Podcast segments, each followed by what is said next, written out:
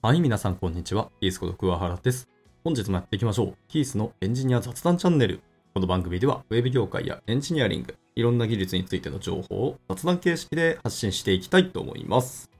で、今日は、えー、タイトルにあります、チャット GPT で学ぶ MV、えー、なんたらアーキテクチャのいくつかみたいな話ですね。えー、これなんでえ今日こういう話をしたかというと、昨日ですね、お昼の時間に成瀬さんの勉強会がありまして、まあもうそれに、結局フルでは参加できなかったんですけど、まあ参加をして、で、その時に成瀬さんがいくつかのソフトウェアのアーキテクチャパターンっていうのをお話しされてて、まあやっぱ聞いててすごく面白かったんですけど、僕自身がそれを聞きながら、例えばちゃんと振り返ったりまとめたりしたことなかったなっていうので、まあ自分なりにも調べてみたかったんですけど、まあチャット GPT に聞いてみて、ああ、なるほど、そういう感じなのねっていうので学んでいたという感じです。昨日のちなみ勉強会は、成瀬さん直伝2024年最新アーキテクチャトレンドとユースケースを徹底解説というところなので、まあ、彼の動画が多分 YouTube でまたアーカイブ出てくれると思いますので、それを見ていただくのが一番良いと思います。僕のは単純にちょっと表層を舐めるぐらいの話ですね。えー、そんなんあるんやっていうのを、えー、紹介するぐらいのお話で、で、僕の場合は終わってしまうと思いますけど、まあ、ご容赦いただければなと思います。ではではやっていきましょう。えー、まあ、MV なんちゃらパターンって、まあ、調べたら実は結構いっぱいあるんですけど、まあ、アーキテクチャパターンでよく聞かれるのは結局でも MV っていうモデルビューですね。で、え MV なんたらっていうパターンが本当に多くて、とにかく大事なのはモデルとビューと、まあ、あとはそれをどうつなぐか、そこをどうコントロールしていくのかっていう話に尽きるんだろうなっていう気はしてます。なので、まあ、チャット GPT にも聞いてみたんですけど、よく出てくるものとしては、まあ、MVC と、えー、MVVM と、あと最近流行っているんですかね、MVP ですね。モデルビュープレゼンター。これがまあ、パッと3つ浮かんで、浮かんでから紹介いただきました。はい。まあ、他にもいくつかあって、えっと、モデルビューアダプターですね。MVA ってやつもあったり、MVVMC。厳密に言うと MVVM-C ですね。モデルビュービューコントローラーコーディネーターっていうものだったり、あとはバイパーですねえ。VIPER、バイパーっていうアーキテクチャパターンもあります。バイパーはなんか僕2年ぐらい前にちょっとお話を聞いて、あ、そんなものがあるんやねっていうのをあの伺ったんですね。ただこれ、ざっくり調べた感じだと、なんか iOS のアーキテクチャパターンですかね。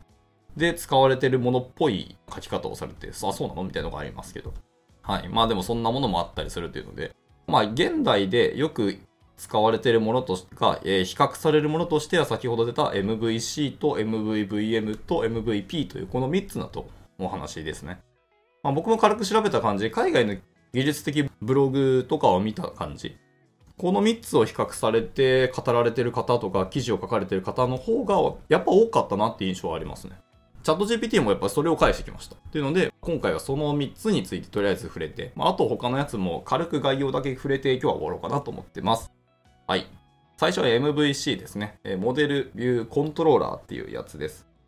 まあ、これはもう古典的というか、昔からずっとある、えモデルビューなんちゃら系の、まあ、先駆けと言っていいんじゃないかと思いますね。かなり最初期からあったと思いますけど、まあ本当に最初期は確か MV からだった気がしますけどね。今日の内容的には MVC からですけど、で、モデルとビューとコントローラーっていうこの3つに、え、関心どころを分けて実装していきましょうという設計の考え方ですね。え、メリットとしては、まあ分離の明確さがはっきりしていると。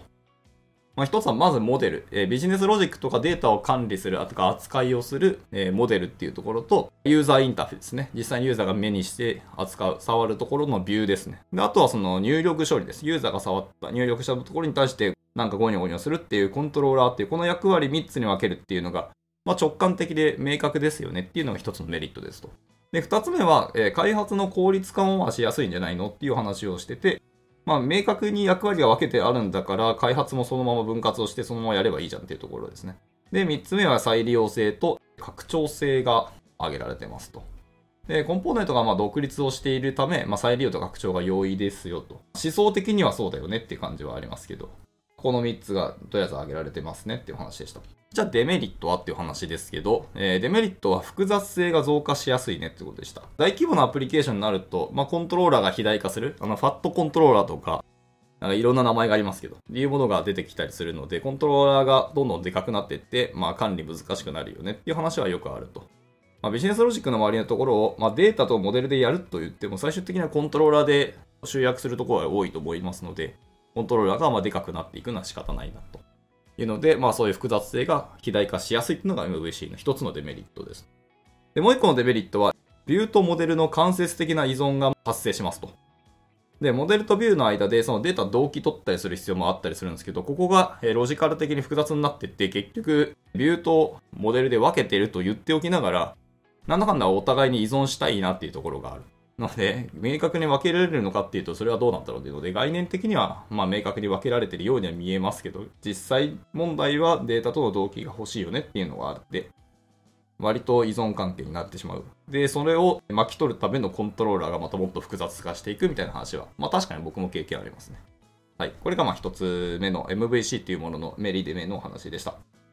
で、続いて二つ目。二つ目は MVVM ですね。これもまああんまりもう話聞かなくなりましたしな、結構当たり前感もあるし、まあいろんなフレームワークがその思想に乗っかって実装されていたりするのもあるので、僕らは意識しないだけかもしれないですけど、特にフロントエンド界隈で MVVM っていうのは一時期ちょいちょい耳にしてたなっていう感じですね。MVVM、モデルビュー、ビューモデルですね。でこちらもメリットとしては、まあ、まずデータバインディングっていうメリットがありますと。ビューモデルを通じて、ビューとモデルがデータバインディングをされるというので、UI とビジネスロジックの動機がやっぱ自動化されますよねと。はい。まだデータバインディングの概念を実装したのが、えっ、ー、と、Q、AngularJS っていうフレームワークですね。あいつがデータバインディングっていうのを実装して、でそこからデータバインディング割と良さそうだなっていうので、まあ、いろんなフレームワークをそれに乗っかってた印象はありますし、今もそういう機能がそもそも備わってたりするものも多いですよね。まあ、結果、 React はデータバインディングじゃなくなったし、まあ、 Vue はデータバインディング確かあった気がしますけど、ただまあ、 React の useState を使えば、まあ、同期的に管理するデータが変われば、えー、自動的にその使っているコンポーネントも再描画されるというところがあるので、まあ、実際としてはまあデータバインディングっぽいものは実装されていると言ってもいいんじゃないかなと思ったりはしますね。でもこのデータバインディングが生まれた時はすごくこれいいじゃんって思いましたね。なんだかんだビューとモデルってちょっと離れてるので、そこの同期性があるのはやっぱありがたかったなと思います。まあそれはさて、あの、昨今のフロントエンドで SPA っていうのがもうデファクトになって、側の方でもデータ管理とか状態管理をしなきゃいけなくなったっていうものがあるので、データバインディングは嬉しいよなと思いますね。まあ、その代わりデータをモデル側じゃなくてビュー側でもイベント発火して直で変更されるとなるとデータのフローがバラバラになって結構ぐちゃぐちゃになるみたいなお話も別にあったんですよ。まあ、それが出てフラックスという概念が出て、えー、なんたらかんたらって生まれたみたいな別の話もありますけど、まあ、それは一旦置いときます。はい。まあ、一つ目のメリットはデータバインディングでした。で、二つ目は、えー、テストの容易性っていうとこですね。えー、ビューモデルっていうのはロジックをカプセル化してくれるため、まあ、UI から独立してテストもでも実はしやすいよってとこですね。これもまあ分からなくはないですけど、フロントがビュー側でどこまでテストするのかって結構悩ましかったりしますね。未だにこうフロントエンドのテストの流度とか、ベストプラクティスとは何だみたいなところ割とまだ固まってない気がしますし、まあ一応ビュー側の方のテストもしますけど、それはもうビジュアルリグレーションテストでやったりすることもあったりするので、またそこは難しいですけど、まあでも書けって言われればまあ書けなくはないっていう意味で容易性は確かに担保しているっていうのはあるかもしれないですね。はい。で、続いて3つ目のメリットですけど、え3つ目は先ほどとは似てます。再利用性の向上ってとこですね。はい。まあ、ビューモデルを通じてビューのロジックを再利用しやすくなるっていう、まあ、そのままですね。これはまあ、書いてみたらわかります。ビューモデルのあの概念的には、そうかもしれないですけど、まあ、そもそもアーキテクチャパターンでこう書いてる時点で再利用性っていうのを最初から考えた上での設計だと思うので、まあ、あえて書かなくてもそうだろうっていうのはあったりします。実際に再利用がやりやすくなったとか、実際に再利用そのものをするのかっていうのは別の話ですよね。今後再利用するかもしれないし、これは共通化しておいた方がいいだろうと思って細分化したんだけど、結果的に1回しか呼ばれてなかったりとか、1ページしか読んでないみたいなコンポーネントで結構乱立するので、まあそもそも再利用本当しますかっていうのは、かすることが求められて初めてコンポーネント化するなどみたいな考えはあったりはしますけどね。まあまあそんなことも言いながら。えー、脱線したので戻ってきます。さっきのが、えメリットなので、MVVM のデメリット2つですね。え1つ目は、えで学習曲線が高いという話です。でデータバインディングの概念が初心者には難しい場合があると言われましたけど、個人的にはそんな感じはしないですし、フレームワークがその辺割とラップして機能として提供してくれてる、まあ、API があると思いますので、そんな学習曲線僕高くないと思ってますけど、まあ、初学者には高いのかもしれないですね。まあ、いきなり MVVM から設計論の世界に入っていけばそうかもしれないですけど、僕はまあちょっとここは懐疑的かなって印象があります。で、二つ目は、えっ、と、パフォーマンスの問題があると。はい、自動でデータバインディングが発生します。それが原因で予期せぬパフォーマンス問題を引き落とすことがあるっていうのは経験があるので、これはおっしゃる通りって感じがしますね。まあ、どんな設計したり、どんな実装でもパフォーマンス問題はどうせくっついてくるんですけど、まあデータバインディングとか MVVM のアーキテクチャでのパフォーマンス問題はよくある話なので、ここは確かにねっていう感じです。まあ、全部を同期的にやるってことは結局全部データのやり取りをしなきゃいけないので、また再描画する、再レンダリングするコストだったりとか、えー、ドムが増えたり、ドム操作をしなきゃいけない可能性があって、その時のハイドレーションがまた発生するので、まあ、そのコストをまた払わなきゃいけないってなるとパフォーマンス遅くなるっていうのもよくある話ですね。なので、まあ、パフォーマンスは本当その通りだと思いました。はい。以上、MVVM のメリット、デメリットでした。で続いて、MVP ですね。最近話題らしいです。僕、昨日初めて知りました。MVP え、モデルビュープレゼンターですね。で、こちらのものですけど、メリットとしてはテストのしやすさっていうのが真っ先に上がってきました。プレゼンターがそのビューのロジックっていうのを担当してくれるので、えビューとは独立していることになると、厳密に言うと。なので、まあ、ビューはそのもの、ビューだけのテストもできますし、プレゼンターがロジカルのところのテストも書ける。MVVM よりもうちょっとビューとそれ以外のところの分離ができているという話ですね。で、二つ目は、えっ、ー、と、分離の明確さがはっきりしていると。さっきの話と似てますけど、MVC でも良くないっていうように聞こえますけど、MVC よりももっとビューとモデルの分離っていうのがはっきり明確化、言語化されていますと。で、プレゼンターがその中間に位置をしてくれるっていうところが、MVC よりも少しいいところですねってお話でした。で、デメリットは MVP は MVC と比較して複雑性が増すことが、まあ、あると。先にあったフレームワークの問題点を解決する。まあ、解決するための思想ではあるんですけど、結果、複雑というか、柔軟に細かなところまで配慮をすると複雑性が増すのはその通りだっていうのはあるので、結局こちらも MVC と同様、プレゼンター、中間の人たちが肥大化する傾向はあるかもねっていう話をしてました。なので、まあ、デメリットの解決そのものはできてないよっていうところですね。あとは実装の難易度が上がると。ビューとプレゼンターの間の通信を適切に管理する必要があって、まあ、実装が複雑になる可能性はありますよねっていう話をしてました。一応 MVP そのもののなんか説明をされているお話とかリンクがペラペラ貼られてるんですけど、MVP だけちょっと抜粋して読んでみますかね。はい。MVP とはちなみに、えー、従来の MVC パターンの欠点のいくつかに対処するアーキテクチャパターンでございますと。えー、ビューとモデルの間の関心ごとをま分離するで、その分離自体の改善をすることに焦点を当てたっていうのが、え今回の MVP、プレゼンターのやつですね。で、MVC の特殊なものとして、1990年代に最初に導入されたと。で、MVP はアプリケーションのコンポーネントの3つの主要な部分に分割をしてくれますっていうので、さっき、名前の通り、えっ、ー、と、モデルとビューとプレゼンターですと。で、まあ、モデルは何度も言ってます。アプリケーションのデータとこうビジネスロジックとかをこう担保してくれる役割ですね。まあ、MVC のモデルもここはよく似てると思います。データ処理したり、まあ、保存したり、管理したり、必要なビジネスルールを実装したりしてくれると。えモデルっていうのはビューとかプレゼンターと直接通信することはないよってところだけ注意してください。まあ、独立はしてますよと。ただ、呼ばれたらなんかするってことでしょうね。で、ビューです。続いて。まあ、ビューはユーザーインターフェースとかプレゼンテーションレイヤーの話ですね。MVC のビューとここもやっぱり似てます。で、ビューの主な機能っていうのはモデルから取得したデータをあくまで表示することですね。JSON 色付け代わりですね。まあ、しかし MVP ではビューっていうのはより受動的で、更新とユーザー入力処理をプレゼンターにも依存してしまっていると。ああ、なるほどね。そこがちょっと違うんですね。で、ビューはプレゼンターとだけ通信し、モデルとは通信をしないと。プレゼンターがモデルとやり取りをするんですね。で、最後、プレゼンターですけど、プレゼンターっていうのはモデルとビューの橋渡しをしてくれるんですね。で、MVC におけるコントローラーの責任の一部も担っていますと。で、プレゼンターはモデルからデータを取ってきて、ビューを更新したり、えー、だし、データ表示を保証したりしてくれると。で、コントローラーと異なるのは、プレゼンターっていうのはビューからのユーザー入力を直接処理をして、ビューとモデルの間の双方向通信っていうのを促進しますと。でなるとやっぱりプレゼンター確かにちょっと責務でかい気がします。コントローラーよりもう少し複雑度高いのはそうなるかもしれないですね。より柔軟な設計とか細かくプレゼンターを書く必要があるので、まあ、1ファイルでプレゼンター処理を書いてしまうと確かにそれはファットになるイメージはすごくありますね。コントローラーよりもでかくなるんじゃないかなって気はしました。ただ、データの処理をするモデル側の方は、プレゼンターしか使わないっていうのは、まあまあ、まずは管理としてデータの整合性とか正しさは保ちやすいなっていう印象がありますね。逆にビュー側からモデルにやり取りすることがないと分離されているのは正しいと思いますね。で、MVC と MVP の主な違いっていうのは、そのコントローラーとプレゼンターの役割にあって、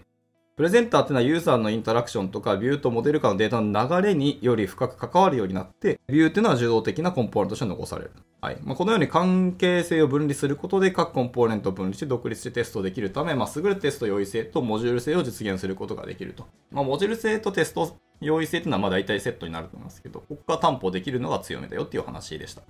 なるほどね。以上、まあ MVP のお話でしたね。で、まあ他にも調査したらいろいろあるよって話を冒頭にも言いました。えっ、ー、と、MVVMC ってやつですね。